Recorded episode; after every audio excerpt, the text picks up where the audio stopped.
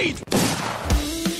E a King vai vencer a partida! É inacreditável o que vem jogando o time da MTZ! Fallen, stop blowing my mind! The man from Brazil, Brasil! Colterra, the man, the myth, the beast! Five seconds to go.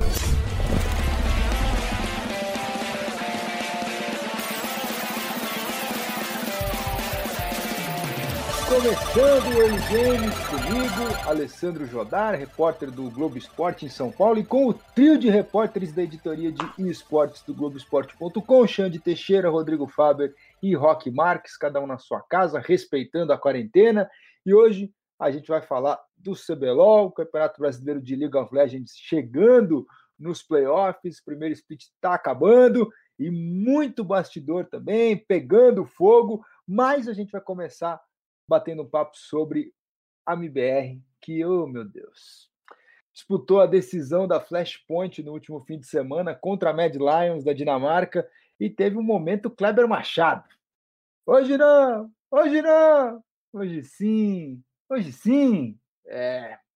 O IBR chegou a abrir 12 a 1 na Train, que era o mapa decisivo, mas terminou levando a virada, 16 a 13 e aí, 2 a 1 no placar geral, a Mad Lions ficou com o título. O time continua penando, o último título foi em 2018, há mais de 600 dias.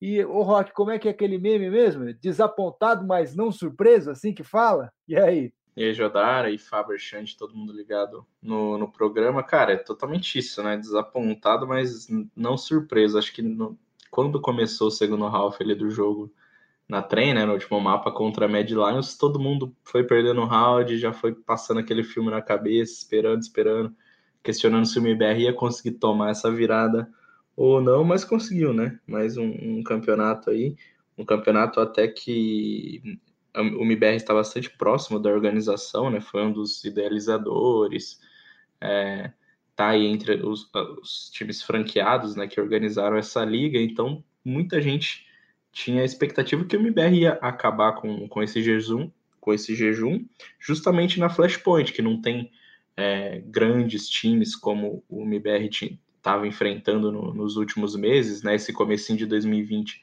até para o nível dos adversários, as coisas diminuíram um pouco. O time parou de receber convites para grandes campeonatos, claro que agora está tudo parado, mas a tendência é que o time é, não, não recebesse mais convites para campeonatos importantes, então você começa a jogar uns campeonatos menores e o público começa a ter esperança que esse jejum vai acabar. Mas teve Dreamhack em Anaheim, o time não conseguiu ganhar. É, agora na Flashpoint o time estava jogando bem, na Pro League não estava indo tão bem, mas estava indo bem na Flashpoint. Estava fazendo uma boa decisão, né? Venceu o, o primeiro mapa, perdeu depois num, num placar apertado e chegou no terceiro com, com muita moral, né? Fazendo 12 a 1 como você falou. Mas não deu, cara. Mais uma vez, o time é, acabou pecando muito ali no lado TR, que não, não, tá funcionando já faz um tempo. E eliminado, vice de novo e segue no tabu desde 2018 sem ganhar um título. E sem ganhar um título aí de, de Tier 1, né? Dos torneios mais importantes desde dezembro de 2017. Agora é o seguinte, as coisas não acontecem para o MBR dentro de jogo, mas fora, o público continua acompanhando e, e a marca continua muito forte. O, o MIBR TV bateu é, um recorde nessa final, a maior quantidade de espectadores simultâneos e uma transmissão em português na Twitch, 166 mil pessoas assistindo a final. E o recorde anterior, que era, era do Gaulês, com 156 mil pessoas, 10 mil pessoas a menos que essa nova marca, também era de um jogo do MIBR, o MIBR Fúria, 20 dias atrás, na, nos playoffs da ESL Pro League. Ô, Faber, e, e aí? Como é que faz com um time que é um sucesso do lado comercial, mas que não dá o resultado dentro de jogo? É, dá para falar que é um projeto de sucesso ainda? Fala Jodar, fala Xande, fala Rock, beleza? Todo público que está ouvindo aí o Early Game. Rapaz, é, é, é, uma contradição difícil da gente analisar, né? Porque é um projeto que a gente tem certeza que, do, do ponto de vista comercial e de marketing, de imagem, ele é de muito sucesso. A marca MBR para o esporte eletrônico brasileiro é valiosíssima.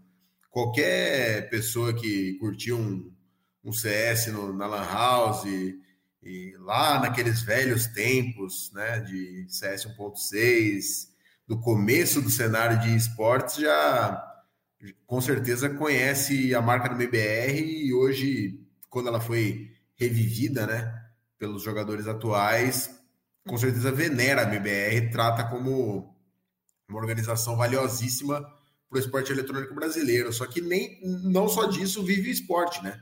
O esporte sempre vive de, de resultado também e é, é complicadíssimo. A gente a gente já comentou em outras edições do Early Game aqui, né? Tipo, quanto é uma coisa contraditória isso de a, a torcida continua seguindo, não adianta. Independentemente do que acontecer com o MBR no, nos próximos campeonatos, agora na, na quinta-feira tem qualificatória do Major e vai jogar com a Fúria de novo, é, com a IE no, na fase de grupos do, da qualificatória do Major e a torcida vai continuar acompanhando, não tem como. E eu acho que isso é imutável, é essa relação de fidelidade do público brasileiro com o Counter-Strike, eu tenho certeza que ela não vai mudar. Independentemente dos resultados, independentemente de bem ou mal, o público vai continuar curtindo, vai continuar acompanhando, seja no MBR TV, seja com o Gaulês, enfim, em qualquer canal que, que transmita os jogos do MBR, sempre vai ter muita gente acompanhando e torcendo. Só que, de alguma forma, precisa dar resultado, né? Não tem como um projeto se manter. Um projeto esportivo de alto nível, ele não se mantém sem resultados. Então, a, a resposta é necessária e a repercussão a gente já viu, né? Os jogadores estão sentindo o golpe, o, o Fer, o Fallen, eles se posicionam ao todo tempo, eles são muito transparentes nesse sentido de mostrar é, o que está acontecendo, o que eles estão sentindo, qual o, o, o, quão forte é esse golpe da, das derrotas neles mesmos. E eles precisam dar uma resposta. De qualquer forma, eu acho que alguma coisa precisa mudar, né? Não sei se o projeto, se jogador, enfim. Mas alguma resposta a MBR precisa dar, porque o tanto que a torcida corresponde não é brincadeira, né? É, e... E, acho que o. Só te interrompendo um pouquinho, Jodar, até para passar essa bola para o Xande, o Faber tocou num ponto muito legal, que é o dessa, desse número ter acontecido na MBR TV e não com o Gaulês, né? A gente sabe que o Gaulês é o grande expoente aí do, do, do cenário nacional nos últimos dois, três anos. E muita gente ficou na bronca, né, quando o MBR lançou o MBR TV, teve toda aquela polêmica de tá tirando os direitos do Gaules e tudo mais. E acho que é um, um, um sinal muito importante para o CS brasileiro que esses números também é, sejam é, alcançados fora da transmissão do Gaules, porque querendo ou não, nos últimos tempos rolou essa, essa discrepância aí, né? Gaules pegando bastante números, as transmissões com mais convencionais é, um pouco esquecidas pela torcida brasileira, e agora a gente tem um recorde num canal é, com uma narração normal, diferente do, do Gaulês, né? Acho que é, é, bem legal isso aí, claro que o Gaulês continua fazendo um grande trabalho, mas é, gostei de ver que a torcida brasileira não, não abandonou é, o, estilo tradicional de narração e também é, tem muita gente interessada em ver o MBR jogando com uma narração normal. É, o, o jogo pelo jogo, né? É bacana mesmo. E essa, nessa história do, do jogo, a gente volta a falar dos players. É, o Xande, o, o Fer, ainda em cima do que o Faber falou, no Instagram fez um post emocionado lá, é, disse o seguinte aqui, aspas para ele, eu estou perdido, não sei o que fazer, e mais um monte de coisa. É, como é que fica a situação dos jogadores dentro de um projeto que, como a gente falou, para fora, em termos de números, de receita, pode estar tá indo muito bem, apesar de faltar uma premiação aí em títulos. Eh, perderam 2 milhões de reais, acho que foi, é, de não conseguir vencer o, a Flashpoint. Mas como é que fica para a cabeça do jogador estar tá num projeto que é, tem um futuro na planilha, mas que ali dentro de jogo a coisa não vira, Xande? É realmente bastante complicado. O relato do, do Feira é muito interessante. Salve Jodar, amigos que também que estão acompanhando o Early Game. Eu falei isso em outra edição daqui do nosso podcast, que era saber até que ponto essa resiliência dos jogadores iria ser colocada à prova, né? E cada vez mais essa resiliência é testada desses jogadores. Ainda que o projeto comercial, como a gente, como vocês comentaram anteriormente, pode realmente ser um sucesso, eu até vou discordar um pouquinho sobre esse sucesso comercial, falo um pouquinho na frente, mas é, e me chamou atenção também no discurso do Fer, na, no desabafo dele, que ele chega no momento e diz o seguinte: eu não sei nem qual é o próximo jogo, eu não sei nem o que, que a gente vai jogar na frente. É, realmente mostra que o abalo psicológico ele é muito grande, que os jogadores assim já estão começando a, a perder ali o contato com a realidade do jogo, com a realidade dos campeonatos, focados única e exclusivamente daquilo que é urgente, que é ganhar ali na frente, quando a vitória não vem, acaba sendo muito complicado. Sobre a Flashpoint, antes de falar sobre a questão comercial, que eu também queria comentar, a Flashpoint me parece um campeonato feito para a MBR vencer. É... ou para que o MBR disputasse uma competição em que seria mais tranquilo e que a vitória fosse quase inescapável, né? Só que tem a, a célebre frase ditado popular, que inclusive publiquei no meu Twitter, que é assim, esqueceram de avisar os russos, né? E, e, acabou que a MBR não conseguiu nem vencer um campeonato que me parece que ali foi também preparado para que, que o time vencesse. Não que tivesse manipulação dos resultados, obviamente, mas um campeonato num nível em que o MBR se sobressaísse e que a vitória fosse quase inescapável. Isso já rolou em um campeonato anteriormente, que a, a Coldzera ainda era até jogador do MBR, e ele até dizia que qualquer resultado que não fosse a vitória seria um vexame. Eu não vou lembrar o nome do campeonato agora. A própria mas... Zotac Cup, né? Que foi o último título Isso. conquistado pelo MBR. E é um campeonato que praticamente só tinha o MBR de time é, tier Não, inclusive, o, o Xande, o Taco falou numa entrevista para a própria produção de conteúdo é, da Flashpoint que qualquer resultado que não fosse o título da Flashpoint seria um vexame. Seria uma decepção total para o time e deu no que deu. É, então, nas, então, nas próprias palavras do Taco, então, logo o campeonato foi um vexame, o vice-campeonato é um vexame para o MBR. Sobre a questão comercial,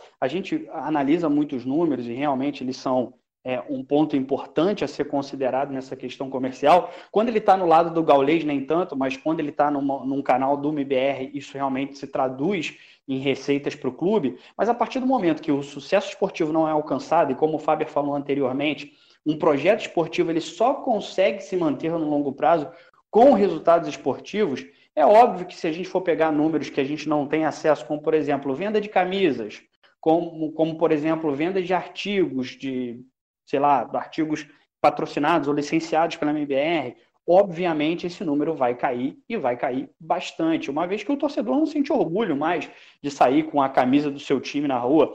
É só a gente é só a gente levar essa discussão também para o futebol. Quando, quando o time ganha, como foi o caso aqui, eu moro no Rio de Janeiro, como foi o caso do Flamengo na Libertadores e nos últimos anos, as ruas estavam tomadas por camisas do Flamengo. É óbvio que tem torcedor que veste a sua camisa durante é, qualquer resultado, seja vitória, derrota, ou até mesmo vexames, mas a grande parte dos torcedores só ostenta o manto ou só compra o manto mesmo quando as coisas estão indo bem. Então, nesse ponto, realmente o projeto vai sofrer alguma, algum abalo de receita. Sem falar também é. nas premiações que o Jodar, que o Jodar mencionou. E para finalizar, também a questão da relação de torcida, né? de rejuvenescer de ter novos torcedores. Com fracassos esportivos como esse, a torcida tende a não crescer. Mas quando a gente fala de venda de camisa, também acho que é reduzir demais. Na coisa do patrocínio, até peguei aqui o número exato, o vencedor do, da Flashpoint é 2 milhões e 600 mil reais. Isso é um, é um dinheiro que faz diferença. Mas eu não acho que a gente tem que levar muito em conta a coisa da venda de camisa. Pelo contrário, o, o grosso dos patrocínios, eles vêm de marcas que se associam à, à equipe. Quando você tem uma audiência alta como essa, quebrando recorde, é aí que você vai ganhar dinheiro. E vencendo o campeão, sendo campeão ou não, a gente pode projetar isso para médio, longo prazo, de que maneira que a torcida vai, vai reagir. Mas se você tem esse contato com o público, se você gera esse tipo de interesse, inevitavelmente você vai ter patrocínio e e, e financeiramente vai dar certo. O que, que vocês acham? E ir por essa linha da camisa não é reduzir o time? Mas, Jodá, só, só uma questão, é, realmente eu concordo contigo que se a gente isolar o, o dado de venda de camisa, ele realmente parece muito pequeno. O que eu estava querendo dizer é que ele é um dos fatores que ah, podem levar que podem levar a, um, a uma quebra dessa, dessa, desse sucesso comercial. Sobretudo, para mim, que eu acho que é o mais importante, é a quebra das premiações e também a, a, diminuição dos torcedores no longo prazo. Né? Se você pegar mais uma vez o exemplo do futebol, times que ficaram muito tempo sem vencer campeonatos importantes, a torcida naturalmente começou a envelhecer porque você não consegue rejuvenescer a marca.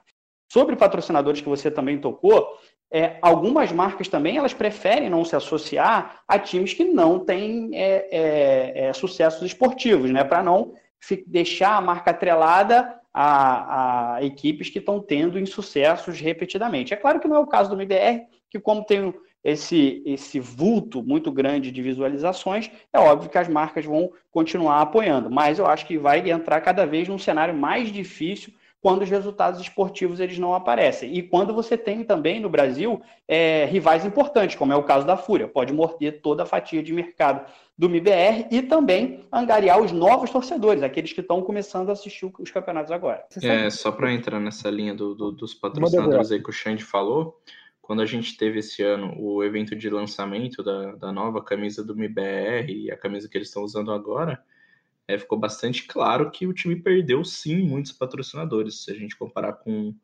é, a camisa do ano passado, você tinha é, pelo menos ali dois ou três patrocinadores que não optaram por não renovar. Então, é, não sei até que ponto isso é o sucesso dentro de campo, né, dentro do, do, do servidor ou algum, algum fator extra, mas o MBR perdeu dois patrocínios para essa temporada então é outra coisa que a gente pode ver acontecendo daqui a um tempo também. Ainda tem a principal parceira, né, que é a Betway, que é o, o patrocínio principal, mas é, o Tinder, que era um dos patrocinadores, e a Mountain Dew saíram para a Mountain Dew, é, eu não, não tenho certeza absoluta, mas a Razer e o, o Tinder saíram com certeza e não são mais patrocinadores. A gente está muito acostumado né, a analisar a torcida de esportes fazendo um, um link dela com os ídolos e não necessariamente com os times. Então, tem, tem muito torcedor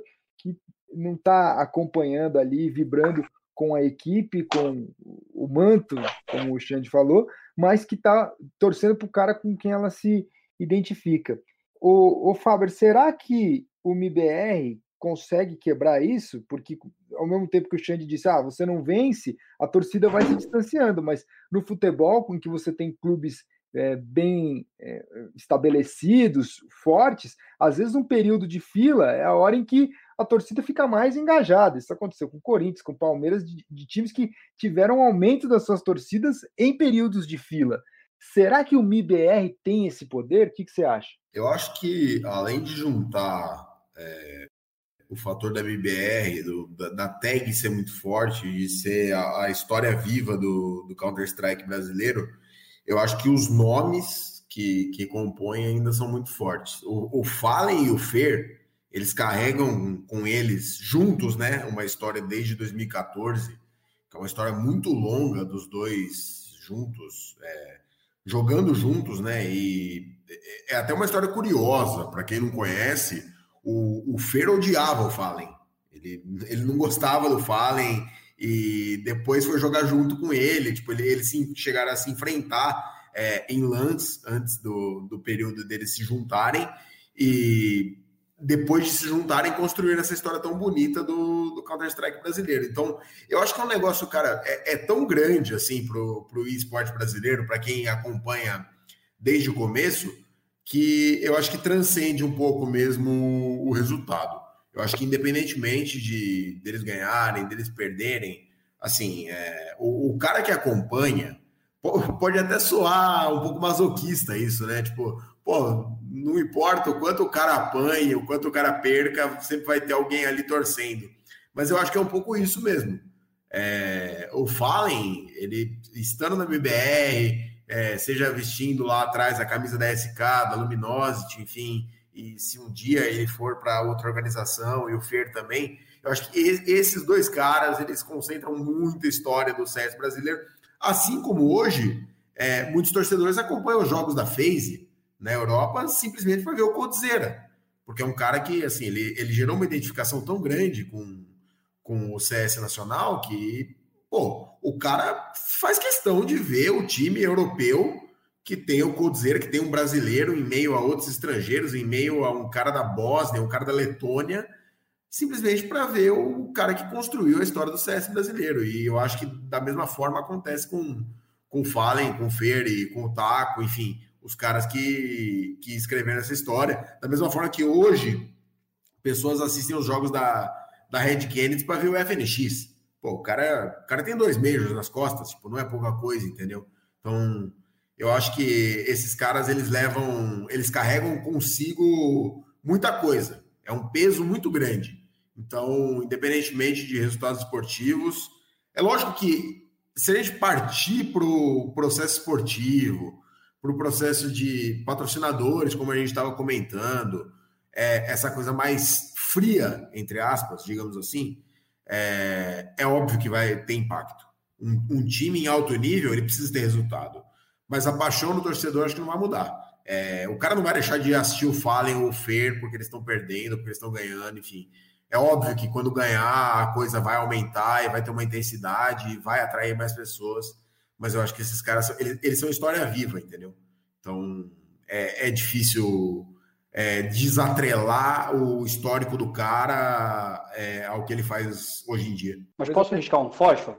Só, só, só, segura esse fósforo aí, Xande, rapidinho. Só, Fábio, talvez tenha dado uma picotada, mas eu tinha perguntado justamente: será que sem esses caras, a tag do MIBR se sustenta nesse carinho com a torcida? Eu acho, eu, eu, eu acho muito complicado analisar as coisas separadamente, sabe?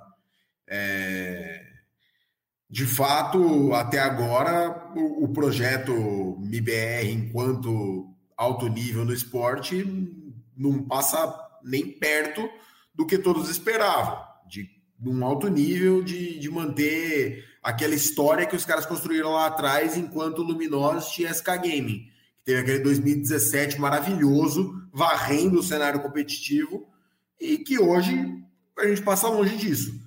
É difícil. Eu acho que a tag é muito forte, a tag se sustenta enquanto projeto, mas no ambiente esportivo é complicado. Não tem como a gente falar, ah, a, organização por si só vive.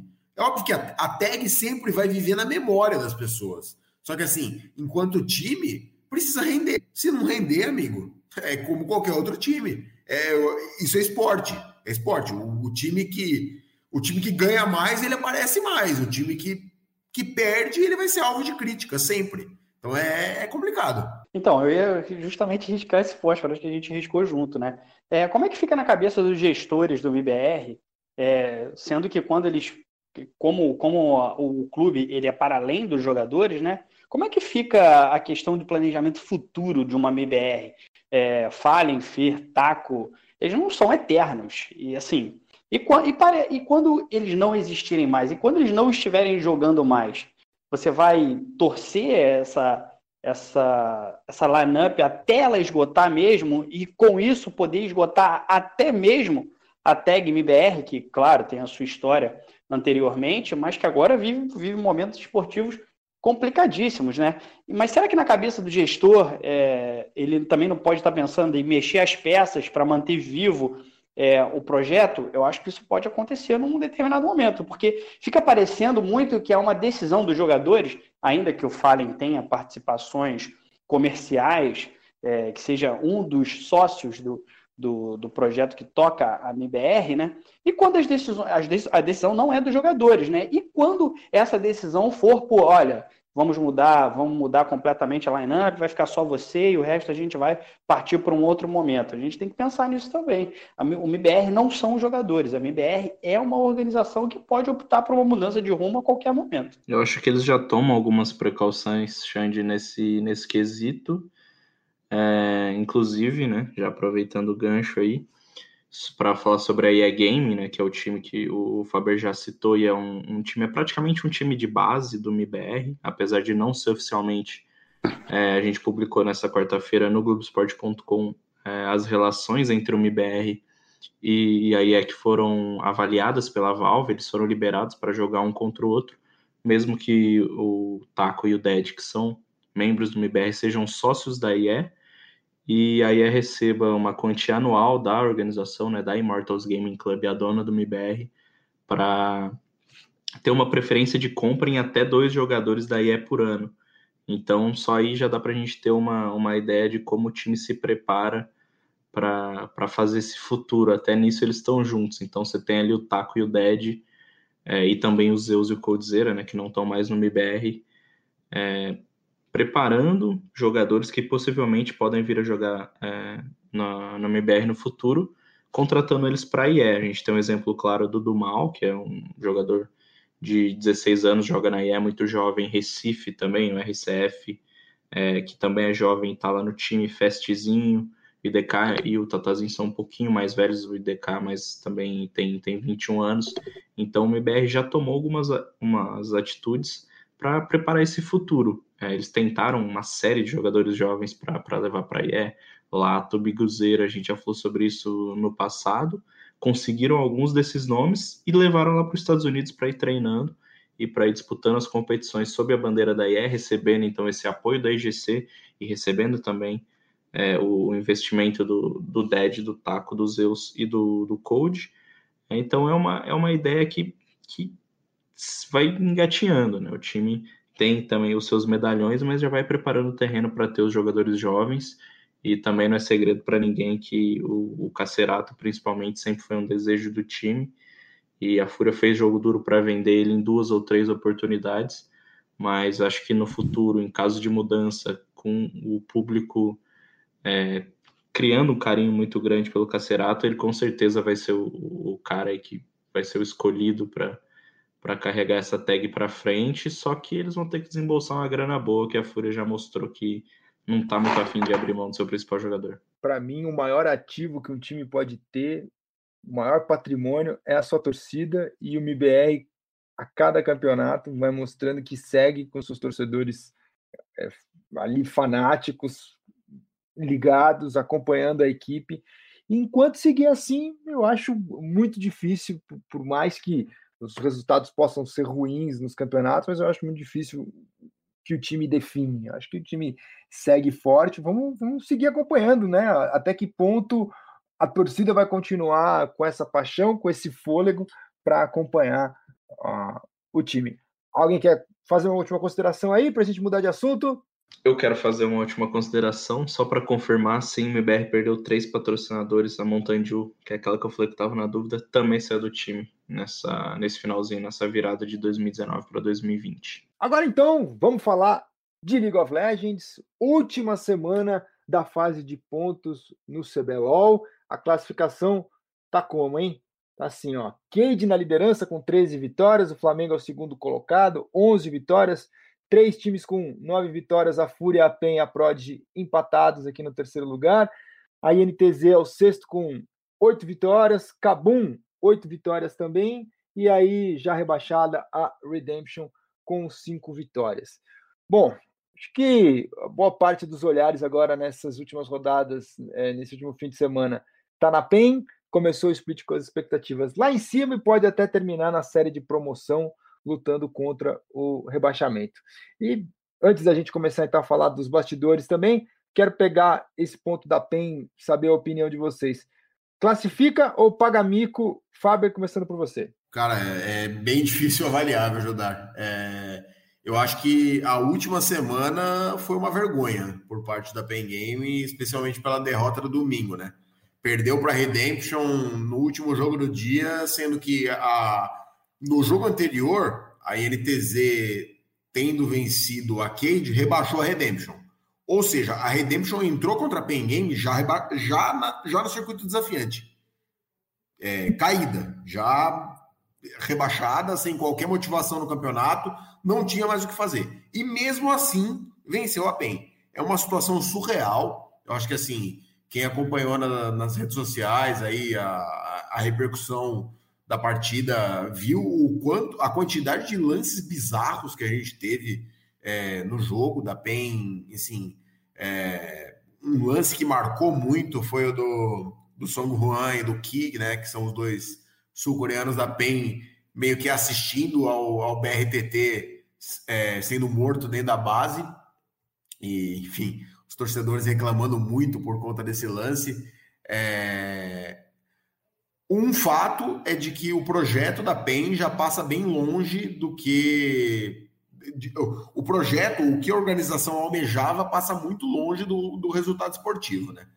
É, embora a organização esteja na terceira colocação, com nove vitórias e nove derrotas, vale lembrar que hoje é, a PEN corre o risco de disputar o relegation. É, lógico que depende de uma série de resultados, enfim. Mas a, a PEN, na, terceira colocação, tem nove vitórias e nove derrotas. A Cabum, na sétima colocação, que hoje disputaria o relegation, se levar em consideração a, a tabela de classificação atual, tem oito vitórias e dez derrotas. Ou seja, é apenas uma vitória a menos. Então, assim, o que acontecer nessa última semana, e tem uma série aí de, de confrontos que a gente vai passar depois é, diretos pela tabela de classificação, pode colocar bem lá embaixo. É, é, uma situação que, independentemente do que já acontecer, eu acho que já é um fracasso. E pelas reações assim de do próprio BRTT nas redes sociais, claramente revoltado com o que está acontecendo e, e não tem para onde sair.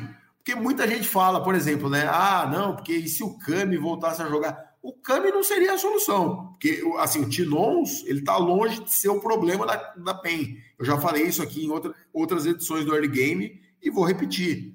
Na última semana, ele foi um dos poucos que salvaram. Ele tá carregando a PEN nas costas, inclusive, o Tinons. E a galera continua falando, ah, o Cami, o Cami, o Cami. Não vai mudar nada. O Tinons não é o problema da PEN hoje. É, os sul-coreanos não se adaptaram a essa lineup. Eles, o próprio John Hay, técnico da PEN, é, declarou isso abertamente. Ele não teve nenhum problema em, em, em aceitar que, de fato, a adaptação dos sul-coreanos não foi de acordo com o esperado por ele e pela organização. Então, assim, eu acho que independentemente do que aconteça, a PEN pode classificar para os playoffs. Só que mesmo assim não entra nos playoffs como favorita. Eu acho que nesse momento a Vivo Cage é disparada a favorita a ganhar o título do CBLOL. É a que mais mostra evolução, é a que mais mostra alternativas de jogo, diferentes estilos. Lógico, algum time pode sempre crescer na reta final? Pode. Mas nesse momento a PEN é uma decepção extrema no CBLOL. Ah, esse roteiro de filme de terror aí para o torcedor da PEN, que o time poderia acabar uh, lutando para permanecer na primeira divisão, ou seja, enfrentando a série de promoção contra o time que subiria do circuito desafiante, basta que a PEN repita o resultado eh, do último fim de semana, um 0/3, três derrotas, e a chance do time ficar em sétimo e ter que passar por esse sufoco já é bem considerável. O Xande, e aumenta ainda mais é, a situação vexatória aí se a gente levar em conta que o Flamengo, que é o vice colocado no momento, também não passa por um, um dos momentos mais tranquilos da sua história no CBLOL, nos bastidores? Acho que sim. Agrava a questão da, da PEN por dois motivos. Além disso que você disse, eu falei, no, eu falei nas minhas redes sociais que a Redemption, a rebaixada, tem um melhor elenco entre os rebaixados nos últimos tempos. E realmente acredito nisso, porque a gente já teve rebaixados, por exemplo, como a T-Show, que foi rebaixada assim, vexatoriamente, não vencendo nenhuma, não oferecendo nenhum, nenhuma resistência aos adversários. E agora não, a gente teve um time com a Redemption, com contratações importantes, que não conseguiu realmente é, desenvolver ali o seu melhor jogo e acabou sendo rebaixada até com um número de vitórias expressivo, se a gente for olhar as edições anteriores. Já na parte de cima, embora a Vivo Cage realmente apareça como a grande, a grande favorita, a gente não tem o, o, mesmo, o mesmo, a mesma configuração que aconteceu nos últimos anos, que é de ter um time realmente muito sobressalente na primeira, na, na primeira fase, na fase de grupos, né? um time muito disparado. Não acontece isso. O segundo colocado do CBLOL tem problemas e problemas muito grandes, problemas estruturais, problemas nos bastidores. Já entrando nesse ponto do Flamengo, nessa semana a gente teve a confirmação de algo que já era bastante conhecido nos bastidores, de que o Cacavel, que é o CEO da Team One, não faz mais parte da, desse, das decisões do dia a dia, ainda que a marca da Team One ainda vá aparecer ainda até o final do split ali entre os parceiros do Flamengo, o Cacavel já não faz mais parte da, da, da cúpula de dirigentes do Flamengo um, por um motivo bem simples. discordâncias do ponto de vista financeiro, discordância do ponto de vista de gestão, discordância de toda a ordem com o lado da Simplicity, que é, que é formada pelo Fred Tanuri e principalmente pelo dirigente americano Jed Kaplan, que tem uma, uma, uma personalidade bastante explosiva e que isso incomoda, obviamente, a alta cúpula.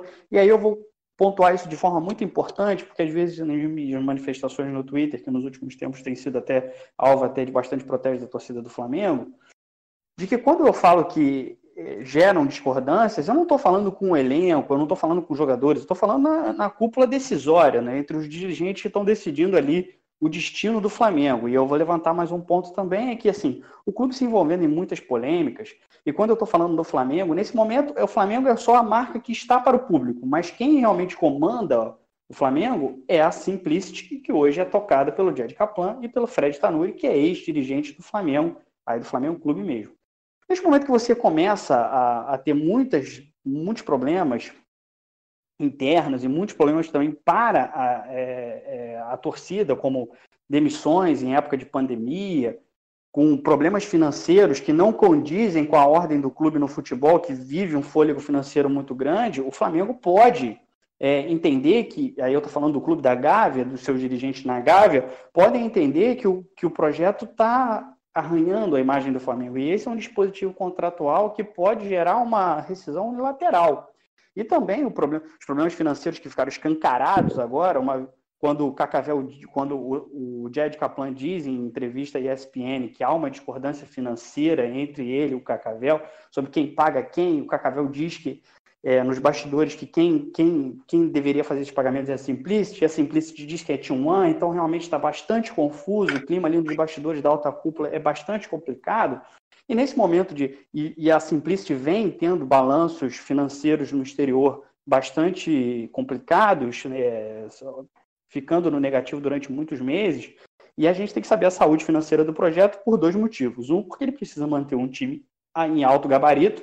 Um outro detalhe contratual também é que se o time não ficar entre os seis primeiros do CBLOL, ou seja, não ser rebaixado automaticamente, que essa não é uma questão no momento, ou que ele caia na série de promoção, que eu acho que também matematicamente é impossível, me corrijam se eu estiver errado, é, o, o, Flamengo pode rescindir um contrato unilateralmente também. Então tem essa questão esportiva e a questão da saúde financeira, uma vez que a licença precisa ser paga, é meio milhão de reais que precisam ser depositados na conta do Flamengo. Se, se o projeto não conseguir, é, que nesse momento não é uma realidade, né, uma vez que é, esse, esse investimento é até bem mais alto que isso, mas além desse pagamento do, da, da, licença do Flamengo, você também tem que formar um time competitivo, um, um time de alto gabarito, e agora vai precisar é, é, também viabilizar, quando essa pandemia acabar, um novo game office, porque esse era cedido pela Team One, um shopping em São Paulo, não existe mais.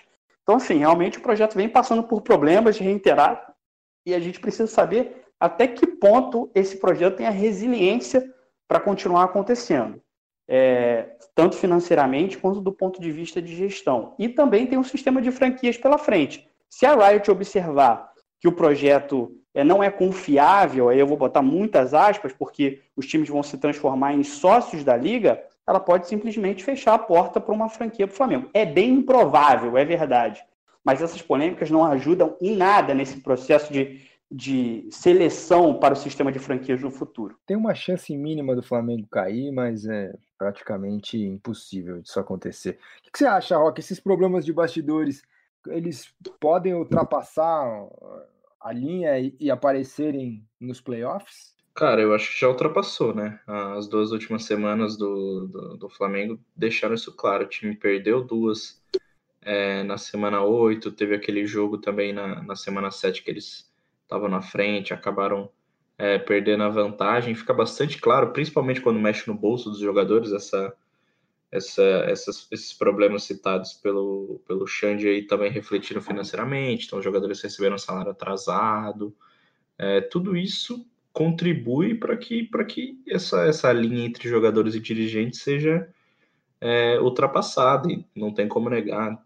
Tem até um, um exemplo clássico aí do futebol que o o Steph não consegue segurar, né? Você tem isso é, refletindo direto nos jogadores. E o Flamengo é, tem um agravante ainda nessa questão, que além da crise, não tem mais o Lucy, né? Que era o seu principal seu principal nome na, no split, é um dos, dos jogadores aí que, que conseguiu construir uma história no, no CBLOL, né? Chegou só no ano passado, mas foi campeão, é, construiu uma, uma, uma, sinergia muito boa com o BRTT nessa temporada. Ele estava com o Absolute, que é outro excelente atirador também, e vinha jogando bem. É um cara que é importante não só pela posição ali como que exerce como suporte, mas também é, pela, pelos shot calls, né? Ele ajuda a comandar o time. É, isso é sempre destacado pelo, era sempre destacado pelo Diogo nas coletivas, como ele ajudava o time a rodar, como ele ajudava o time a jogar bem além de ter toda essa crise, você perdeu o Lucy, né, que retornou para para a Coreia do Sul. Então acho que essa linha já está ultrapassada faz um tempo, cara. O Flamengo é, tem, tem uma tabela aí um pouquinho ingrata nesse final de semana, né? Vai pegar a Redemption que, que já está rebaixada, mas depois tem dois jogos é, bastante complicados contra a Cabum, que vem embalada de um 3-0, e contra a NTZ, que a gente tem que respeitar, né? Um time que tem um histórico grande de recuperação aí. Então acho que o, o Flamengo, nesse embalo de crise, nessa, nessas polêmicas aí que se envolveu, vai ter que tomar muito cuidado nessa, nessa semana 9 pode sim, com certeza, acabar caindo pela tabela. A Cade, que já está classificada, é o único time já classificado, a gente poderia imaginar que o segundo, o que vem em segundo aí, o Flamengo seria é, também a, a equipe para bater de frente com a Cade, mas não, é, não é bem por aí não, né, Fábio? É, o, o que eu acho interessante observar em relação à Cade, Jodar, é que os próprios jogadores já admitiram isso, que eles querem já fazer alguns testes para os playoffs, porque eles são o único time garantido até agora na, nas semifinais do CBLOL. E se eles vencerem a Fúria na sexta, eles também garantem a primeira colocação. Então, assim, o, caso eles vençam na sexta, é, o jogo do sábado e o jogo do domingo, que são contra a Redemption e a Kabum, são simplesmente testes para eles, porque não, não, não, vão fazer mais diferença nenhuma na tabela de classificação. E aí isso pode impactar diretamente na classificação dos outros times para os playoffs. Então, eu vejo ainda, é, eu acho que a Cade vai garantir essa primeira, essa primeira colocação.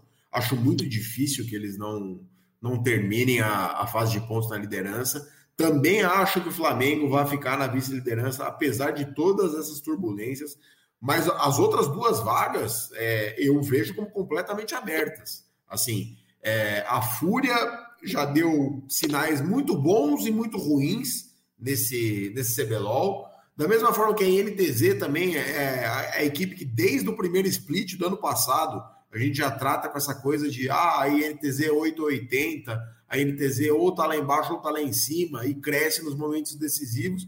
E por mais clichê que pareça, de fato cresce. É impressionante como a INTZ cria poder nos momentos em que é necessário criar poder. E hoje ela tá ali com uma chance de relegation, ali é, a, a hoje é a sétima colocada, mas a INTZ com uma clara chance de de ficar ali na, na disputa de permanecer no CBLOL, e mesmo assim também como uma série cotada a garantir uma vaga nos playoffs. E, e, se chegar nos playoffs, é uma séria candidata também aí à final, porque, cara, querendo ou não, a, numa série melhor de cinco, é inevitável a gente falar o tanto que a tradição pesa, o tanto que uma organização que tem um, um apoio tão grande nesse momento pesa.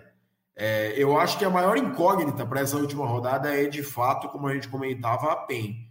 Porque o 0-3 da penúltima semana, eu acho que foi assim, o fundo do poço.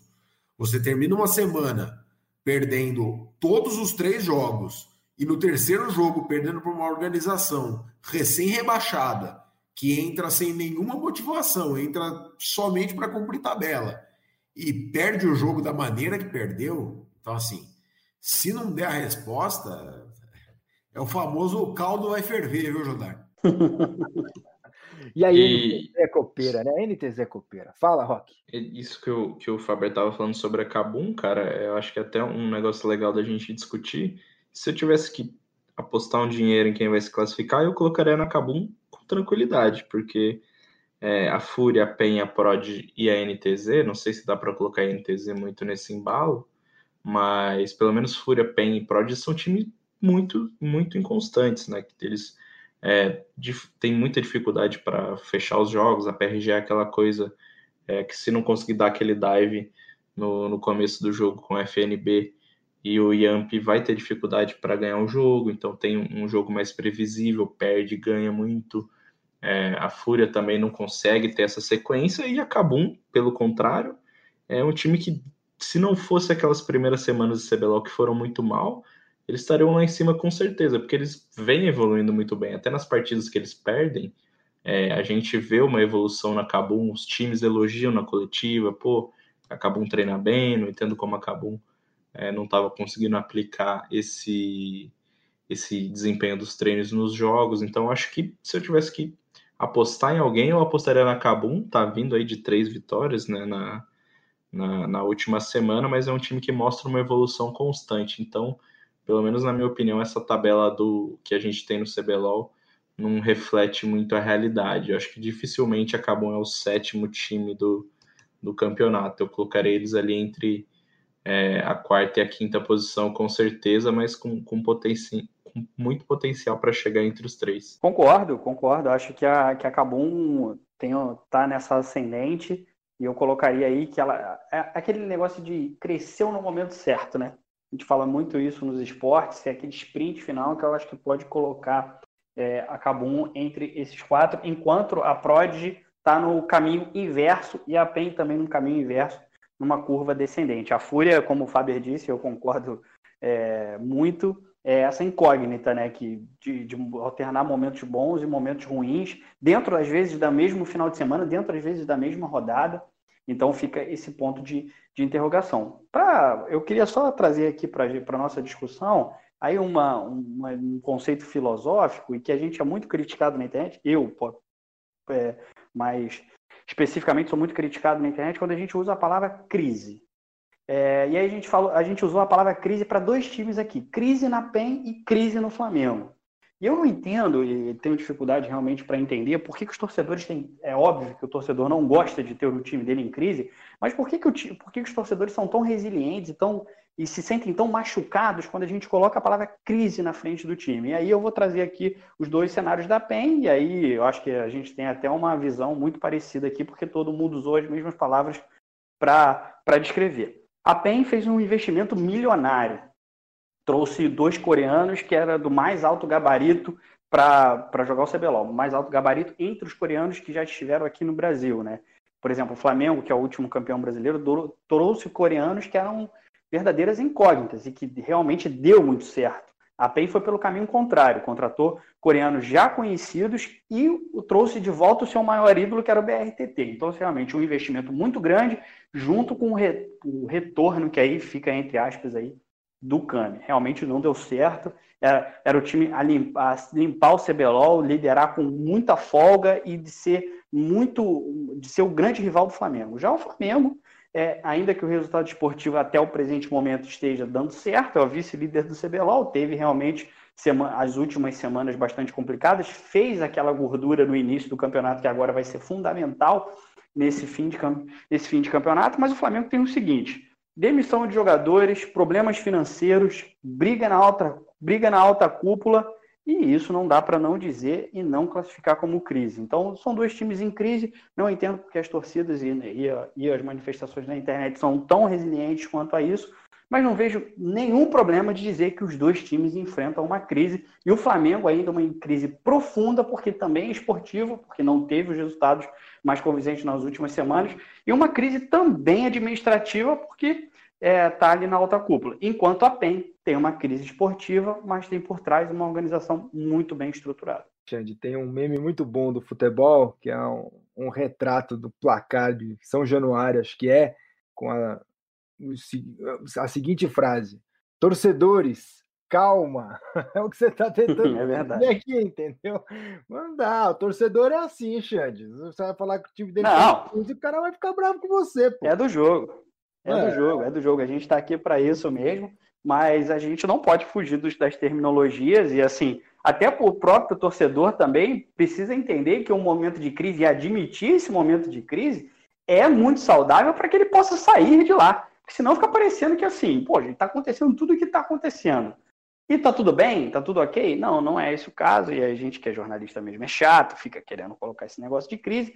E uma outra coisa que aí eu vou trazer mais um pouquinho para o pessoal é que muitos rogam ao jornalista a instalação da crise. Gente, pelo amor de Deus, né? É querer culpar o mensageiro pelo problema que está criado. Não é o jornalista que instala crise nenhuma. O jornalista apenas divulga e noticia o que está acontecendo no time é um erro muito grande dos torcedores, e é um erro muito grande de algumas pessoas na internet classificar isso, que o jornalista está instalando a crise. O jornalista não instala crise nenhuma, o jornalista noticia o que está acontecendo. Seus criadores de crise, o que vocês comentam aí sobre isso? criadores de crise é uma, é uma ótima alcunha aí criada para nós. É, cara, eu acho que esse CBLOL ficou marcado é, tanto pela, pela instabilidade da, das equipes, quanto pelos percalços também é, enfrentados pela Riot aí na, na, organização, né? A gente teve aí a enchente do estúdio lá em fevereiro, aí a Riot rapidamente se mobilizou, colocou o, o torneio no On Stadium, aí depois teve o problema do coronavírus agora, o campeonato sendo realizado online, então eu acho que para esse fim da fase de pontos, cara, eu destaco muito também o trabalho da, da produtora. Eu acho que eles se mobilizaram muito rápido, é, fizeram um grande trabalho nesse sentido de manter o CBLOL vivo, manter o CBLOL é, em, em pauta para os torcedores, e a gente chega aí a, a última semana com narrativas muito legais, como a gente já falou, a INTZ é a maior campeã da história do CBLOL, chegando numa situação tanto que ela pode brigar contra o rebaixamento, quanto pode se classificar. Acabou vindo de uma semana 3-0 contra uma Pen Game na sexta-feira 0-3. Então, assim, é um, um duelo aí que pode ditar muita coisa para o futuro das duas equipes e para a sequência da própria semana, né, para os jogos do sábado e do domingo, tem um impacto psicológico de qualquer forma.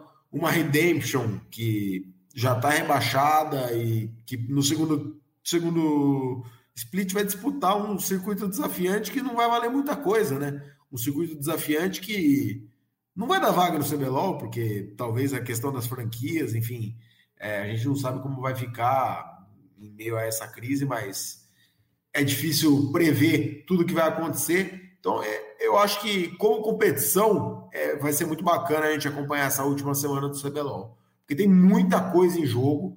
Como eu disse, na minha opinião, a Vivo Cade dispara aí como é, franca candidata ao título, tá lá na primeira colocação, mas numa MD5 também pode ser diferente a história.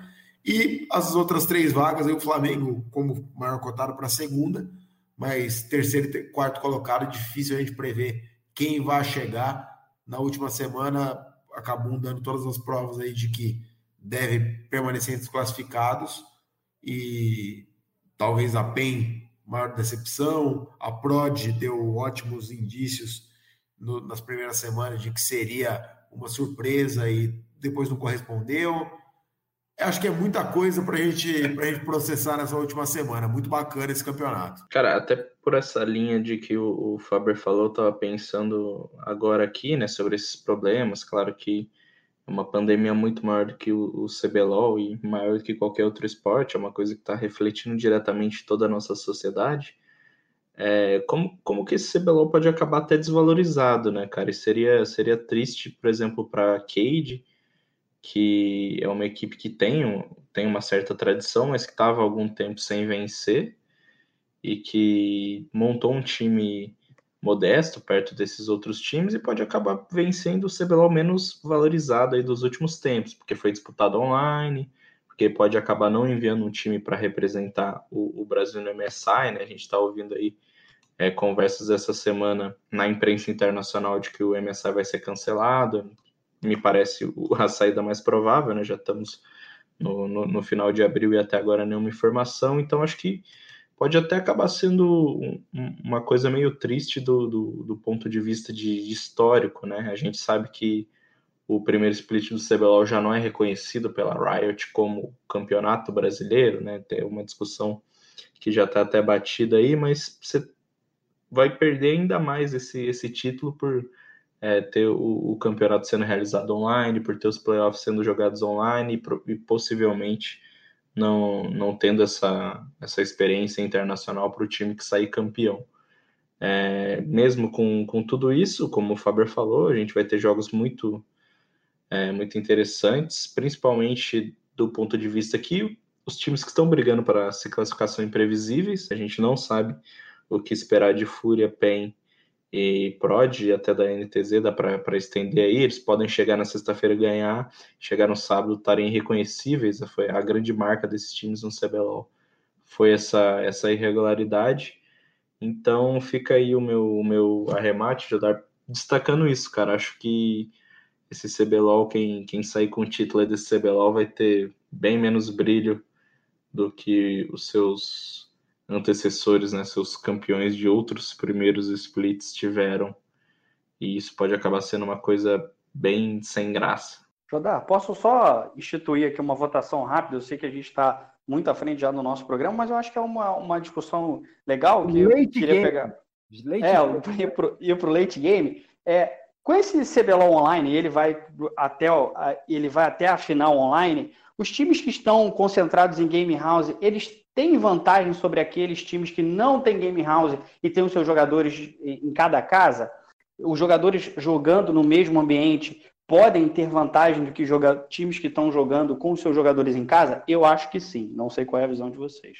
Cara, eu acho difícil de, de classificar isso assim tão rapidamente, porque é, varia bastante do convívio dos times. Por exemplo, a Vivo Cage destacou mais de uma vez em entrevistas coletivas que a quarentena é, não, não, falaram que estava tendo problemas, mas deu a entender que a preocupação principal deles era os jogadores todos juntos, sem sair de casa, muito estressados. Então, para dependendo do perfil dos jogadores, pode ser um problema. Talvez seja melhor que, assim como a, a Cade está, né, os jogadores é, estejam juntos. É, a PEN, por exemplo, está separado, mas não, não parece que mudou muito no, no que o time anda fazendo, acho que vai muito do perfil do time. Eu sinto que é difícil classificar assim se é melhor ou se é pior. Vai varia bastante do de acordo com os jogadores. É, eu acho que é algo muito de acordo com a personalidade mesmo. Tipo, no caso da Cade, é até curioso, o Klaus, que é o atirador titular, ele mora com o Nosferos, né, que é o que é o meio titular. Então, assim, são caras que eles têm um entrosamento dentro e fora de jogo. Mas eu acho que é, varia muito mesmo de, de acordo com a personalidade do jogador. É, o BRTT, por exemplo, que é um, o maior campeão da história do, do League of Legends brasileiro, hoje eu não consigo ver ele morando com ninguém do time dele. É, não porque a PEN e a PEN tá na fase que tá, mas é, ele, ele, deixou bem claro isso diversas vezes, né? Que ele não jogaria mais profissionalmente se não fosse um sistema de game office, se não fosse treinando com os caras e depois voltando para casa dele para ficar com, com a noiva dele e levando a vida dele. Então, eu acho que é, varia muito do, de jogador para jogador. Tem jogador que lida muito bem, que acha que é uma boa. Até hoje, é, a gente ouve na, nas próprias coletivas, né? Os caras discordando. Alguns acham que é, é, positivo, porque de repente acaba um treino ali, eles estão sentados na sala, enfim, assistindo qualquer coisa ali, conversando sobre o que aconteceu no, nas partidas ao longo do dia, nos treinos, o que pode melhorar, o que não pode. E tem outros que acham que é, o treino é como um trabalho qualquer e que eles devem treinar ali no dia, conversar enquanto eles estão no horário de expediente e depois sair. Então, mas eu, eu acho que vai muito da sinergia mesmo, viu, Xande? Mas, mas o Fábio, é, eu também acho, e eu concordo nesse caso com vocês, eu acho que a gente se ateve muito ao dia do jogo. Mas o fato de você nem poder treinar junto, de você não ter os momentos ali, que o game office você vai, treina num determinado momento e vai para casa. Você não acha que bagunça muito os treinamentos quando está cada um em um lugar? Essa comunicação não fica mais difícil, eu acho que os treinamentos ficam muito mais complexos quando tem um jogador em cada lugar. Por isso que eu acho que um time que nesse momento está concentrado numa game house pode, pode levar uma vantagem. Não sei se o Jodar concorda comigo nesse ponto. Se você mantém todo mundo ali preso na game house, igual o pessoal falou, às vezes você tem um time que os caras não suportam um olhar na cara do outro. E quanto mais eles ficam juntos, mais atrito você tem, por mais que a comunicação seja facilitada, na verdade, só vai facilitar atritos e gerar problemas. Então, é, é isso, acho que depende muito do perfil de cada time. Eu vou nessa do. Parece o um muro, né? Ah, depende, mas eu acho que é, é o mais prudente nesse caso, assim, porque vai, vai muito do perfil de cada jogador, e aí acho que vai da organização também saber com quem está trabalhando, quem são os seus jogadores e qual o perfil de cada um para poder tomar a melhor decisão, se é botar todo mundo na gaming house ou espalhar o pessoal, ou espalha uns e mantém outros. É, isso tem que ser administrado, acho que internamente, e, e, existem diferentes combinações que podem dar certo ou errado, dependendo da sensibilidade de quem estiver fazendo essa gestão. O Fábio, você separou para agora finalmente a gente destruir esse nexo? Você separou as informações legais aí da Europa e da América do Norte, né? Da LEC e LCS. Compartilha com a gente aí. É, separei aqui algumas, algumas informações relevantes. É, terminaram né, os principais campeonatos da Europa e dos Estados Unidos é, de League of Legends. A Cloud9, uma das maiores organizações de, de esportes do mundo, aí, uma marca conhecidíssima, voltou a vencer a elite do cenário competitivo dos Estados Unidos de League of Legends após seis anos, né? Muito tempo aí na fila e transformou o Sven, o atirador da equipe, no primeiro cara a ganhar tanto a LCS dos Estados Unidos quanto o Campeonato Europeu. Então, foi o primeiro cara no cenário inteiro é, competitivo é, de League of Legends a ganhar tanto nos Estados Unidos quanto na Europa. Ele que já tinha sido campeão três vezes lá no cenário europeu, agora ganhou também com a Cloud9 e encerrou esse jejum de seis anos sem vencer e seis vices da equipe. Né? Então, um, um, jejum bem, bem peculiar aí, que inclusive o Klaus, que é o atirador da Cade, até brincou, né?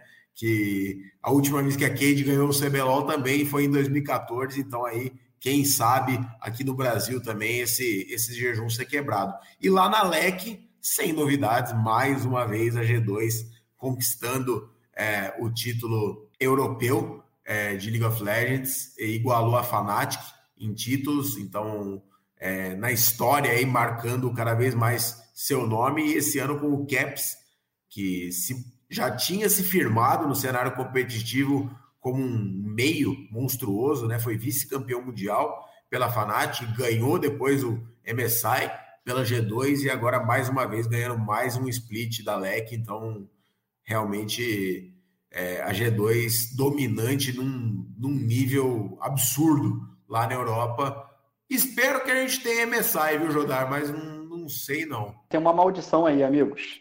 A maldição do troféu. a Cloud9 levou seis anos para conquistar o título e que, conseguiu quebrar o troféu logo que, a, logo que levantou ele. Isso aconteceu no Brasil também. No último ano, no, no segundo split do CBLOL, BRTT foi levantar o troféu e a base ficou, ficou por ali mesmo. Então aí a Riot Games aí melhorar aí a, a qualidade dos troféus aí, ou os jogadores terem mais cuidados com eles, porque estão quebrando na mão dos vencedores aí, a emoção é grande. Muita emoção. Oh, gente, obrigado demais a você, Xande, ao Faber, ao Rock, e para quem ficou com a gente aqui até agora, mais de uma hora de programa já, muito obrigado, e semana que vem tem mais late game, né? Vou chamar de late game, porque depois de hoje não dá para chamar de early game mais. Valeu, gente. Abraço. Time limit reached.